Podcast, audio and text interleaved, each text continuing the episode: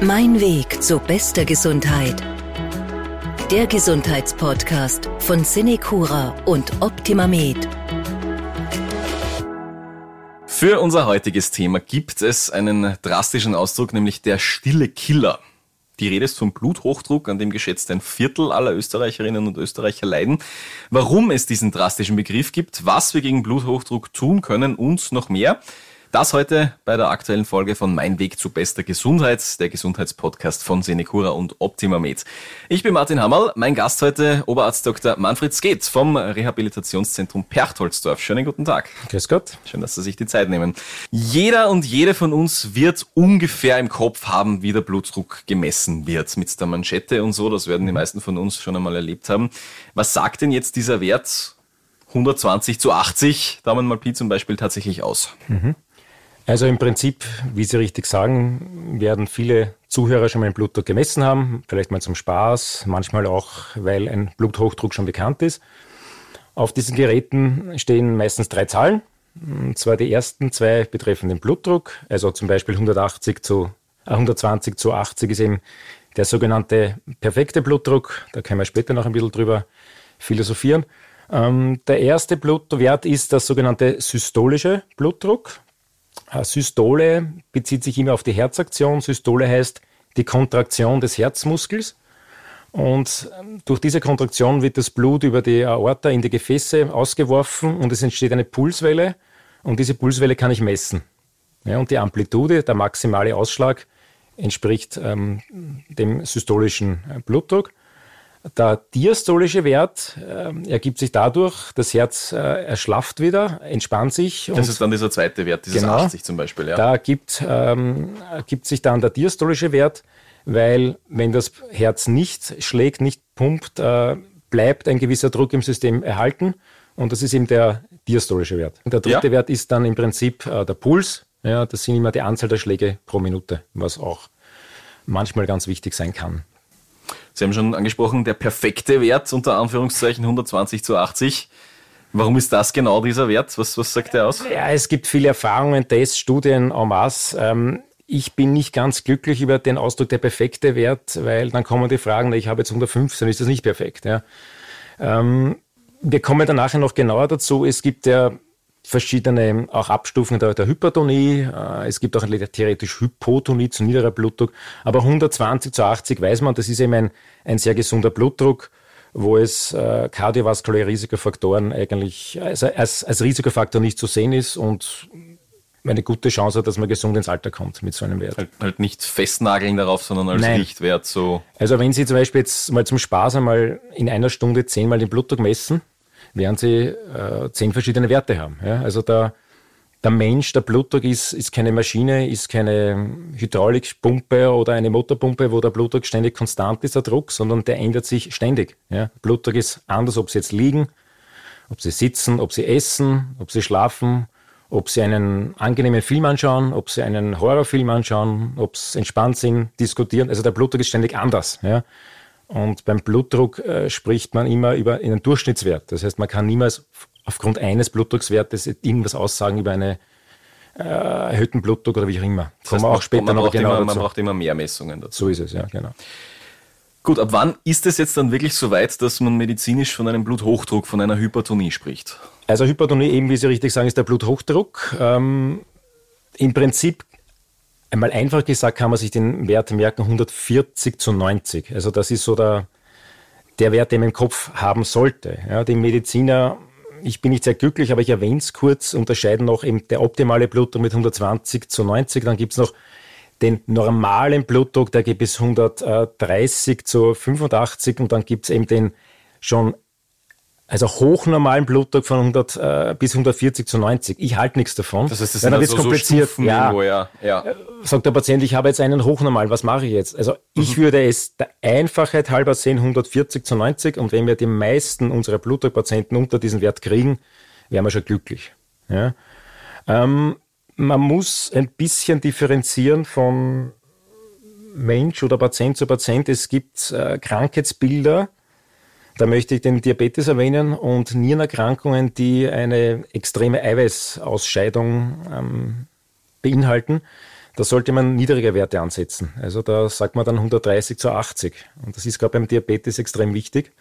Und da muss man besonders äh, darauf achten, weil da der Blutdruck noch den Gefäßen viel mehr wehtut. Also das ist ganz entscheidend. Aber sonst, wenn sonst ein gesunder Mensch äh, jetzt einen erhöhten Blutdruck hat, der keine weiteren Erkrankungen, Risikofaktoren hat, kann man sagen 140 zu 90 und weniger. Ja. Man sagt, man misst äh, zehnmal im Schnitt ja, und man sagt acht Werte, also 80 Prozent sollten unter 140 zu 90 sein. Es dürfen zwei Werte gerne auch einmal 150, 160 sein, das ist kein Problem, wenn die anderen Werte darunter sein, weil eben Stress, irgendwie äh, körperliche Aktivität kann schnell bei den Blutdruck ein bisschen anheben. Deswegen bitte immer in Ruhe messen, am Tisch sitzen, fünf bis zehn Minuten warten, sich entspannen und dann messen. Das ist die Blutdruckmessung, nach der wir Internisten den Blutdruck einstellen. Jetzt ist ja Bluthochdruck an sich gefährlich. Ich glaube, das kann man so mhm. sagen, mhm. weil Sie, Sie haben schon kardiovaskuläre Erkrankungen erwähnt. Was ist denn das Gefährliche, wenn ein Mensch länger äh, unter Bluthochdruck leidet? Also da, das gefährliche Blutdruck per se tut einmal nicht weh. Ja, es sei denn, er ist schon sehr hoch, dass die Patienten dann Symptome bekommen. Da kommen wir, glaube ich, nachher noch ausführlicher mhm, dazu. Das haben wir dann später drinnen, ja. Ähm, hoher Blutdruck auf Dauer macht Stress für die Gefäße. Und wenn noch weitere Risikofaktoren dazukommen, klassischerweise Übergewicht, Cholesterin, Rauchen, dann kommt es rasch zu Gefäßveränderungen der sogenannten Arteriosklerose, Verkalkungen, Cholesterineinlagerungen, die die Gefäße einengen und dann kommen die klassischen Folgeerkrankungen wie Herzerkrankungen, Gehirn ist massiv belastet, äh, Niere, Augen, und die Gefäße selber, vor allem die großen Gefäße, Thema Aneurysma. Ein Aneurysma ist eine, eine krankhafte Ausweitung der Gefäße, was per se dann auch wieder sehr gefährlich werden kann, weil wenn ein Gefäß eine gewisse Dimension überschreitet, ist die Gefahr hoch, dass das Gefäß reißt und vor allem bei der Aorta oder großen Gefäßen kann das rasch tödlich enden.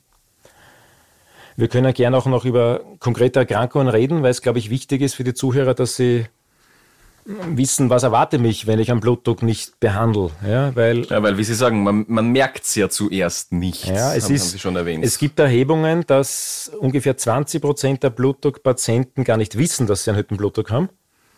Dann geht es aber noch weiter. Die Patienten, die es wissen, dass sie einen erhöhten Blutdruck haben, sind 20 Prozent gar nicht behandelt, was schlimm ist.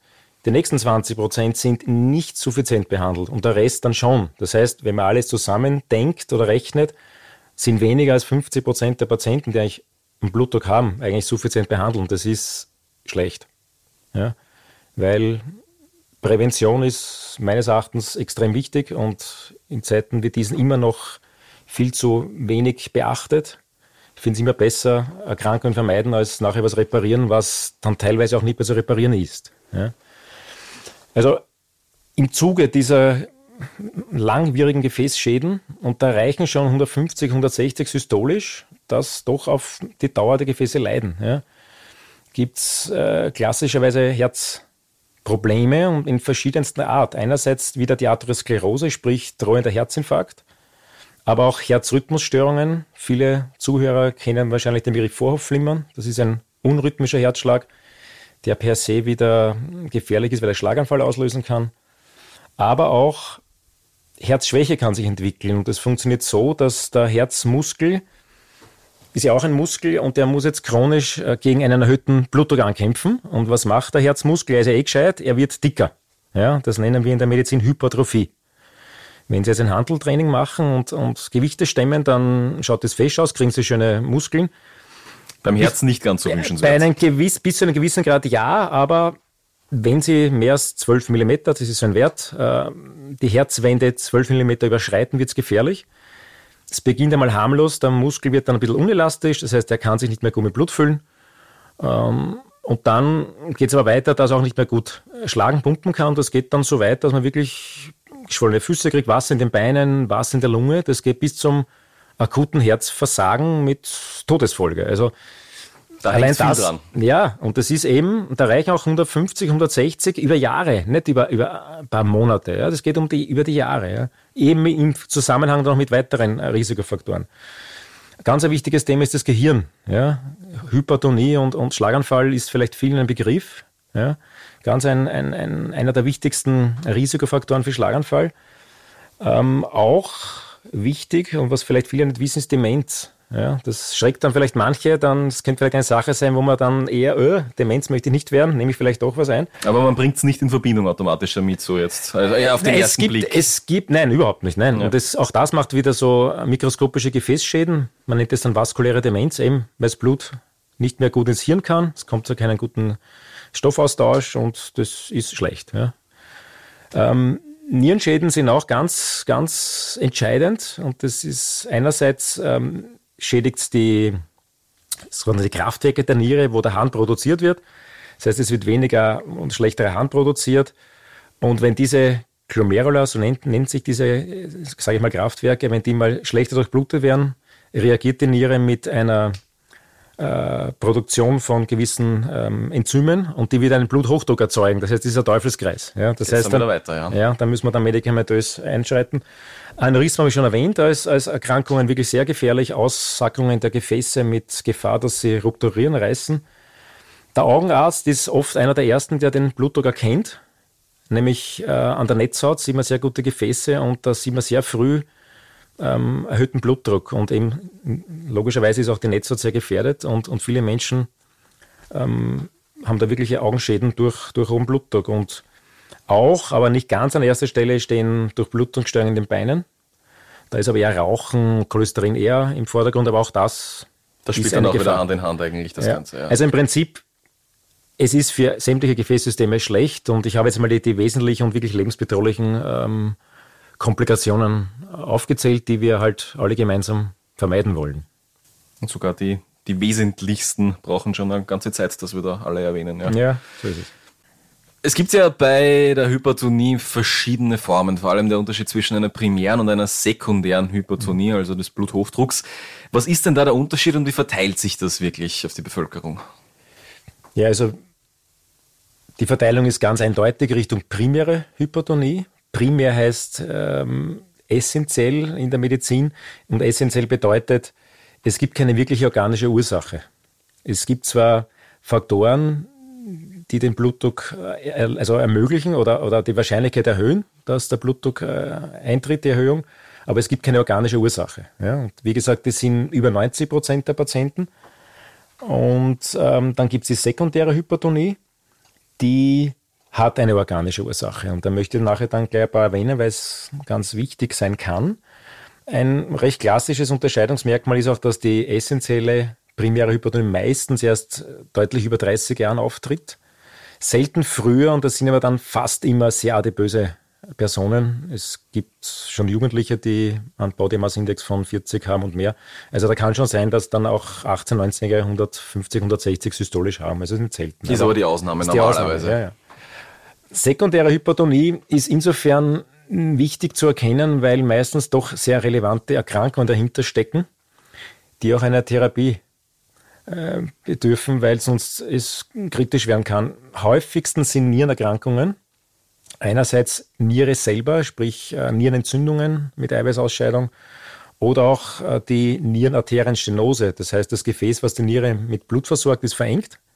Auch hier reagiert die Niere dahinter automatisch wieder mit einem zu niedrigen Blutdruck und kommt diese Enzymausschüttungskaskade zu tragen und dadurch steigt der Blutdruck. Das heißt, da kann ich jetzt Blutdruckmedikamente nehmen, was ich will.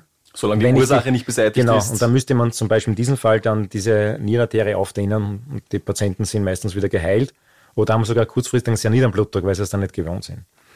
Ganz ein wichtiges Erkrankungsbild, was aber sehr selten ist, aber trotzdem spannend ist, eine Nebennierenerkrankung. Die Nebenniere sitzt oberhalb der Niere und äh, produziert fast ausschließlich Hormone. Und das sogenannte Pheochromozytom ist ein, ein Tumor, der Adrenalin produziert, das ist unser Stresshormon, und der dann akut ähm, krisenhaft dieses Adrenalin ausschüttet und der Patient reagiert mit Herzrasen, Blutdruckspitzen und er ist komplett äh, fast narisch, kann man sagen. Also das ist attackenartig, das ist ganz typisch. Und dazwischen sind die Blutdruckwerte ja völlig normal. Also auch das müsste man natürlich therapeutisch angehen. Seltene Ursache, aber gibt es auch, muss man dran denken, so eine Verengung der, des, der Aorta, nennt man Aortenisthmusstenose. Auch hier gilt der Vordruck hoch, dahinter nieder. Das kann man meistens sehr gut unterscheiden. indem man den Blutdruck auf beiden Armen misst. Und das ist gleich eine Empfehlung, die ich geben möchte. Wenn man auf einem Arm einen erhöhten Blutdruck misst, immer auf dem anderen Arm auch messen. Ja, also weil wenn, dazwischen vielleicht die Ursache liegen könnte. Genau, weil also wenn, das ist Definition, müsste am rechten Arm der Blutdruck höher sein. Und wenn der am linken Arm um 20 und mehr geringer ist, dann wäre das eine Möglichkeit. Ja, bis 15 bis 20 Millimeter Hg, also ähm, darf der Blutdruck äh, sich also darf unters unterschiedlich sein, aber alles was mehr ist, ist verdächtig. Ja. Was eine relativ häufige Erkrankung ist, ist die Schlafapnoe. Haben schon viele gehört, sind diese Atemaussätze in der Nacht. Auch die können einen erhöhten Blutdruck verursachen. Das kann man sogar im Schlaflabor dann feststellen und viele Patienten kriegen dann diese Atemmaske, diese CPAP-Maske mit ein bisschen einem Überdruck und äh, da erholt sich der Blutdruck auch oft dann gerne von selber. Äh, Schilddrüsenerkrankungen, vor allem wenn es extrem hohe Werte sind, Überfunktion können Blutdruck erhöhen, sind auch wichtig zum Behandeln. Ähm, manche ähm, Schmerzmittel können das machen, die Pille, also Hormontherapien kann es machen und natürlich Drogen, Kokain und, und Aufputschmittel, Amphetamine. Also das sind so die, die klassischen Ursachen, die man im Hinterkopf immer haben sollte, wenn vor allem ein junger Patient, der sonst normal ausschaut, normalgewichtig, alles normal, bei dem es nicht erklärbar ist, warum ja. der jetzt hohen Blutdruck hat. Also da macht, sollte man immer so eine, eine Durchuntersuchung mit diesen, an diese Punkte denken. Ja, und dann, wenn man draufkommt, natürlich sofort intervenieren. Das ist wirklich wichtig. Das ist also die sekundäre Hypertonie. Wir beschäftigen uns heute hauptsächlich mit der primären, also wo es keine akute Ursache für den Bluthochdruck gibt. Was sind denn da jetzt die Risikofaktoren? Was spielt da rein? Also Risikofaktoren ähm, ist einmal Genetik. Ja, es gibt schon Familien, wo der Blutdruck, auch wenn der Patient normalgewichtig ist und sich gesund ernährt, ist, tritt es einfach gehäuft auf. Ja? Dann habe ich jetzt eh schon angeschnitten, Übergewicht ist ein ganz wichtiges Thema. Body Mass Index ist vielen ein Begriff. Das ist ein, ein Verhältnis von äh, Körpergewicht zur Größe. Also es ist ein Richter 25, also alles, was über 25 ist, ist schon etwas übergewichtig, über 30 spielt von Adipositas. Das heißt, sehr viele übergewichtige Menschen haben erhöhten Blutdruck. Bewegungsmangel, ein Thema, was immer wichtiger wird in unserer Gesellschaft, ist ein, ein, ein Risiko. Ähm, hoher Salzkonsum, auch in Zeiten von Fastfood, Fertiggerichten, Konserven ist, ist der Salzkonsum deutlich zu hoch in der Bevölkerung. Alkoholkonsum ist auch Thema. Geringe Mengen sind teilweise sogar förderlich, aber das bei 30 Gramm pro Tag, da reden wir von ein bisschen mehr als ein Krügel Bier oder Nicht ein Viertel Wein. Sagen, ja. Bei Männern, bei Frauen ist es nochmal deutlich weniger. Kippt es schon in, ins Gegenteil. Das heißt, wenn man über 30 Gramm Alkohol zuführt pro Tag, sagt die Statistik, haben ein, ein verdoppeltes Bluthochdruckrisiko. Also das ist auch nicht zu unterschätzen. Was wenige wissen, Kalium ist ein ein Elektrolyt, was sehr gut ist für den Blutdruck, ist in Gemüse und, und äh, Obst äh, sehr reichhaltig vorhanden. Ich glaube, die Banane ist da zum Beispiel so ein, so ein, ja, so ein Orangen, Orangensaft. Ja, ja. Ähm, immer bitte, wenn man nierengesund ist, aufpassen, weil wenn man nierenkrank ist, kann Kalium schlecht sein, aber gilt es für den nierengesunden Menschen. Ähm, Kalium kann allein schon begünstigend sein. Es für Therapie reicht nicht, aber begünstigend auf jeden Fall. Rauchen ist natürlich immer Thema, kommen wir dann sicher auch noch genauer dazu. Hohes Alter ist auch klassisch. Natürlich im Alter werden die Gefäße ein bisschen starrer, ein bisschen fester. Dadurch kann diese Pulswelle nicht gut abgefangen werden. Da steigt der Blutdruck automatisch. Früher gab es immer diese Regel Alter plus 100. Ja, die höre ich heute noch täglich. Dann sage ich den Patienten immer, wie alt sind die Menschen früher geworden, wie alt wären sie heute, dann ist die Diskussion meistens beendet. Mit 75 plus 100 wird es dann genau. schon schwierig zum Beispiel, ja, dass man das, das noch als... als höre ich oft, habe ich heute ja. wieder gehört. Ich darf ja 170 haben, sage ich, naja. Hui, ja. Ja, ist noch, ist noch manifestiert in der Bevölkerung. Und ein, ein Punkt, der auch in Zeiten wie diesen natürlich immer spannender wird und, und leider häufiger, ist Stress. Ja, Stress alleine ist jetzt kein äh, Grund, dass man einen Bluthochdruck hat, aber viele Menschen haben ja noch weitere Punkte wie Übergewicht, äh, Rauchen, was auch immer. Und da ist das sehr wohl sehr wichtig. Ja, und da kann man mit, mit Stressreduktion sehr viel erreichen.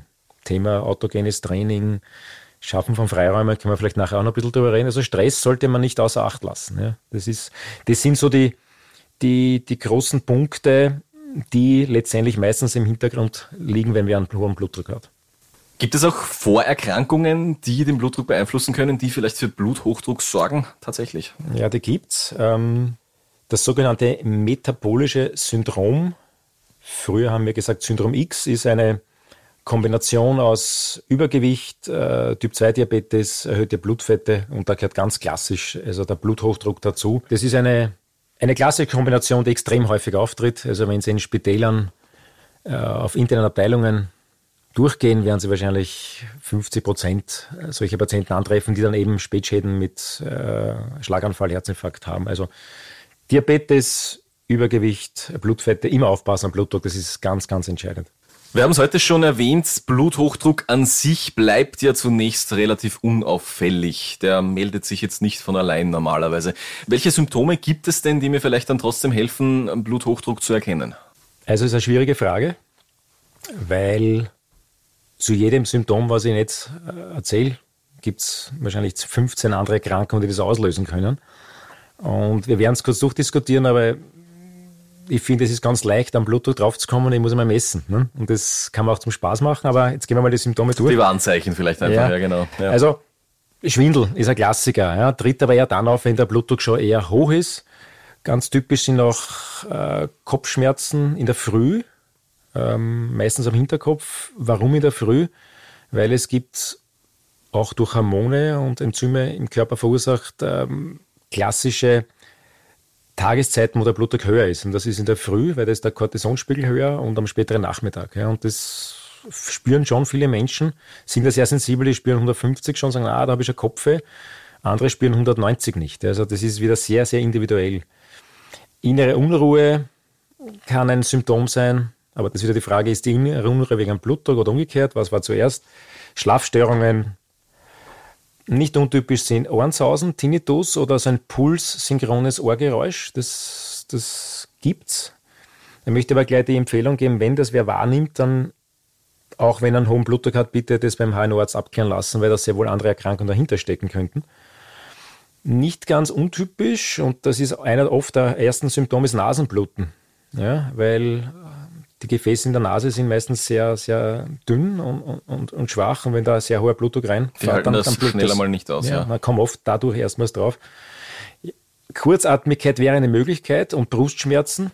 Das ist aber schon meistens ein, ein Warnsymptom, dass der Blutdruck schon lange besteht, dass schon Organschäden da sind. Aber das ist ganz typisch. Also Patienten oft mit 200 Blutdruck haben dann wirklich ja, Brustschmerzen und eben Atemnot, weil das Herz einfach diese, diese Belastung nicht mehr mh, mm, durchstehen kann ja, rotes Gesicht, ja, wie er erwähnt, steht in der Literatur, nur da fallen mir wahrscheinlich auch 50 andere Gründe ein. Aber das sind so die klassischen äh, Symptome, aber wie gesagt, das ist so einfach. Schwierig, die auseinander zu Ja, aber vor allem, es ist, es ist so einfach, weil am Blutter kann ich draufkommen, den ich messe. Ja, und das tut nicht weh, kostet nichts und, und ist einfach. Ja. Da brauche ich gar nicht so die Leitsymptome, sage ich mal dafür. Es gibt ja dann äh, zum, im Gegensatz dazu auch wirklich der Bluthochdruck, der akut, akut kommt, der als Krise kommt, der als ja. Notfall kommt. Ja. Wie, wie drückt sich denn das aus? Wie, wie unterscheide ich denn das? Ich möchte ein bisschen unterscheiden, weil es wirklich wichtig ist zwischen Krise und Notfall. Also Krise ist einmal definiert, das ist wieder eine Definitionssache von einem Blutdruck von 230 zu 130. Das ist sehr hoch. Ja. Jetzt unterscheiden wir, hat der Patient dabei Symptome oder ist er völlig entspannt und beschwerdefrei. Vielleicht höchstens ein bisschen nervös, weil der Blutdruck so hoch ist. Und das macht einen riesengroßen Unterschied. Ich möchte mal bei den klinisch Gesunden bleiben. Ähm, natürlich sollte man den Blutdruck runterbringen, aber ich muss nicht sofort jetzt mit äh, Medikamenten oder starken Infusionen da gleich mal reinhauen, sage ich einmal, sondern oft hilft ein beruhigendes Gespräch. Und ich habe lange in einer Notfallambulanz gearbeitet und das funktioniert oft. Einmal den Patienten beruhigen, wenn es ihm gut geht, Anamnese machen, besteht ein erhöhter Blutdruck, wie oft hat er das und so. Und dann kommt man ins Gespräch und tun sich ein bisschen entspannen, es ist nicht gefährlich. Und dann allein durch so ein Gespräch, wirklich oft hat der Patient nach fünf Minuten 180 zu 90 gehabt und nach einer halben Stunde war er, war er beschwerdefrei. Es passieren auch leider Gottes auch von Kollegen werden teilweise Ängste geschürt. Äh, Habe ich gehört, dass äh, Patienten beim Arzt sind, Blutdruck 180 zu 90 und Gottes Willen, du kriegst einen Herzinfarkt, rennst schnell ins Spital oder Schlaganfall. Ja. Das ist bedingt richtig, aber im akuten Anfall stimmt es nicht. Es ist viel gefährlicher, wenn der Blutdruck konstant erhöht ist. Auf, mir ist lieber, ein Patient hat einmal 190 und hat sonst aber 140 und weniger, also er hat ständig 160. Ja, das ist ein Unterschied. So, und jetzt gibt es aber den, den, den Notfall der ist auch eben 230 zu 130 und mehr, aber dieser Patient hat Beschwerden.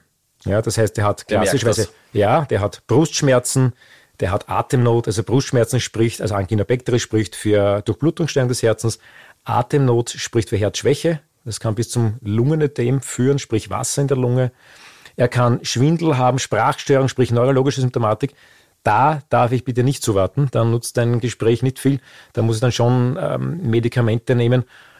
Oder eben, wenn ich jetzt zu Hause eben bin, bitte ähm, Notarzt rufen und, und da wirklich äh, Alarm schlagen. Ja, aber wenn der Blutdruck zu Hause hoch ist, auch wenn Sie 190 haben, bitte nicht sofort nach zwei Minuten wieder messen, weil dann kommt Angst und dann steigert sich das weiter. Ja? Also wenn Sie sonst gesund sind, ja, noch keinen Schlaganfall hatten, Herzkranzgefäß gesund sind, kein Aneurysma haben, einmal beruhigen, dann nochmal kontrollieren. Und dann natürlich schon schauen in Zukunft, dass es halt nicht mehr so passiert oder dass eben der Basisblutdruck gut eingestellt ist, dann passiert das auch selten. Es gibt ganz wenige Erkrankungen äh, oder wo solche hypertonen Krisen ent sich entwickeln, obwohl der Patient gar keinen Bluthochdruck hat. Das heißt, meistens entsteht das auf Basis eines erhöhten Blutdrucks. Damit das Level schon einmal von vornherein hoch ist. Genau, und dann, äh, meistens äh, sind die Krisen für Patienten, die sonst 170, 180 haben. Ja. Es gibt, ich möchte zwei, drei Krankheiten kurz erwähnen. Das ist wieder dieses Pheochromocytom, diese Hormon, äh, dieser Hormontumor.